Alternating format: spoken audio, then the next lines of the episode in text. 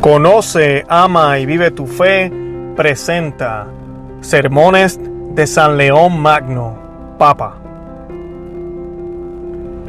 Sermón número uno sobre la ascensión del Señor, sobre los días que transcurrieron entre la resurrección del Señor y su ascensión. Aquellos días, queridos hermanos, que transcurrieron entre la resurrección del Señor y su ascensión no se perdieron ociosamente, sino que durante ellos se confirmaron grandes sacramentos, se revelaron grandes misterios. En aquellos días se abolió el temor de la horrible muerte, y no sólo se declaró la inmortalidad del alma, sino también la de la carne. Durante estos días, gracias al soplo del Señor, se infundió en todos los apóstoles el Espíritu Santo y se le confió a San Pedro, después de las llaves del reino, el cuidado del redil del Señor, con autoridad sobre los demás. Durante estos días, el Señor se juntó como uno más a los dos discípulos que iban de camino y los reprendió por su resistencia en creer a ellos que estaban temerosos y turbados, para disipar en nosotros toda tiniebla de duda. Sus corazones, por él iluminados, recibieron la llama de la fe y se convirtieron de tibios en ardientes, al abrirle el Señor el sentido de las escrituras. En la fracción del pan, cuando estaban sentados con él a la mesa, se abrieron también sus ojos con lo cual tuvieron la dicha inmensa de poder contemplar su naturaleza glorificada.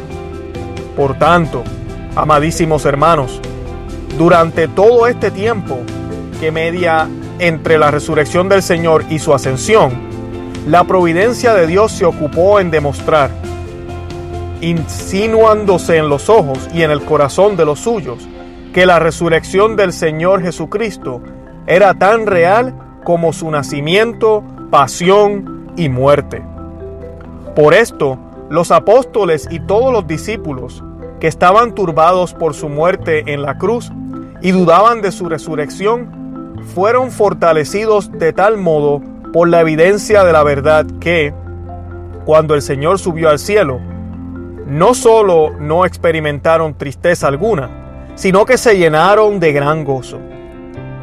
Y es que en realidad fue motivo de una inmensa e inefable alegría el hecho de que la naturaleza humana, en presencia de una santa multitud, ascendiera por encima de la dignidad de todas las criaturas celestiales, para ser elevada más allá de todos los ángeles, por encima de los mismos arcángeles, sin que ningún grado de elevación pudiera dar la medida de su exaltación, hasta ser recibida junto al Padre entronizada y asociada a la gloria de aquel con cuya naturaleza divina se había unido en la persona del Hijo.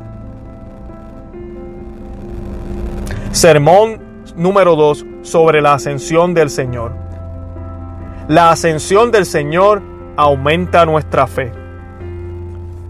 Así como en la solemnidad de Pascua de resurrección del Señor fue para nosotros causa de alegría, Así también ahora su ascensión al cielo nos es un nuevo motivo de gozo al recordar y celebrar litúrgicamente el día en que la pequeñez de nuestra naturaleza fue elevada en Cristo, por encima de todos los ejércitos celestiales, de todas las categorías de ángeles, de toda la sublimidad de las potestades, hasta compartir el trono de Dios Padre. Hemos sido establecidos y edificados por este modo de obrar divino, para que la gracia de Dios se manifestara más admirablemente y así, a pesar de haber sido apartada de la vista de los hombres, la presencia visible del Señor, por la cual se alimentaba el respeto de ellos hacia Él, la fe se mantuviera firme, la esperanza inconmovible y el amor encendido. En esto consiste, en efecto, el vigor de los espíritus verdaderamente grandes. Esto es lo que realiza la luz de la fe en las almas verdaderamente fieles. Creer sin vacilación lo que no ven nuestros ojos. Tener fijo el deseo en lo que no puede alcanzar nuestra mirada. ¿Cómo podría nacer esta piedad en nuestros corazones? ¿O cómo podríamos ser justificados por la fe si nuestra salvación consistiera tan solo en lo que no nos es dado a ver? Así, todas las cosas referentes a nuestro Redentor, que antes era visible, han pasado a ser ritos sacramentales. Y, para que nuestra fe fuese más firme y valiosa, la visión ha sido sustituida por la instrucción.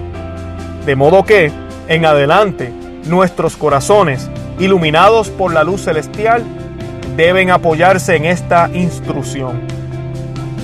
Esta fe, aumentada por la ascensión del Señor y fortalecida con el don del Espíritu Santo, ya no se amilana por las cadenas, la cárcel, el desierto, el hambre, el fuego, las fieras ni los refinados tormentos de los crueles perseguidores. Hombres y mujeres, niños y frágiles doncellas han luchado en todo el mundo por esta fe, hasta derramar su sangre. Esta fe ahuyenta a los demonios, aleja las enfermedades, resucita a los muertos. Por esto los mismos apóstoles, que, a pesar de los milagros que habían contemplado y de las enseñanzas que habían recibido, se acobardaron ante las atrocidades de la pasión del Señor y se mostraron reacios en admitir el hecho de su resurrección. Recibieron un progreso espiritual tan grande de la ascensión del Señor que todo lo que antes les era motivo de temor se les convirtió en motivo de gozo. Es que su espíritu estaba ahora totalmente elevado por la contemplación de la divinidad, sentada a la derecha del Padre y al no ver el cuerpo del Señor podían comprender con mayor claridad que aquel no había dejado al Padre al bajar a la tierra, ni había abandonado a sus discípulos al subir al cielo. Entonces, amadísimos hermanos, el Hijo del Hombre se mostró de un modo más excelente y sagrado, como Hijo de Dios, al ser recibido en la gloria de la majestad del Padre y al alejarse de nosotros por su humanidad. Comenzó a estar presente entre nosotros de un modo nuevo e inefable por su divinidad. Entonces nuestra fe comenzó a adquirir un mayor y progresivo conocimiento de la igualdad del Hijo con el Padre y a no necesitar de la presencia palpable de la sustancia corporea de Cristo según la cual es inferior al Padre. Pues, subsistiendo la naturaleza del cuerpo glorificado de Cristo, la fe de los creyentes es llamada allí donde podrá tocar al Hijo único, igual al Padre, no ya con la mano, sino mediante el conocimiento espiritual. Padre eterno, te pedimos que a través de estas palabras de San León Magno, Papa, podamos comprender los misterios de tu resurrección, de tu ascensión y de la venida del Espíritu Santo en Pentecostés. Y que así podamos servirte dignamente a través de nuestras obras, palabras, actos, sentimientos, deseos y voluntades.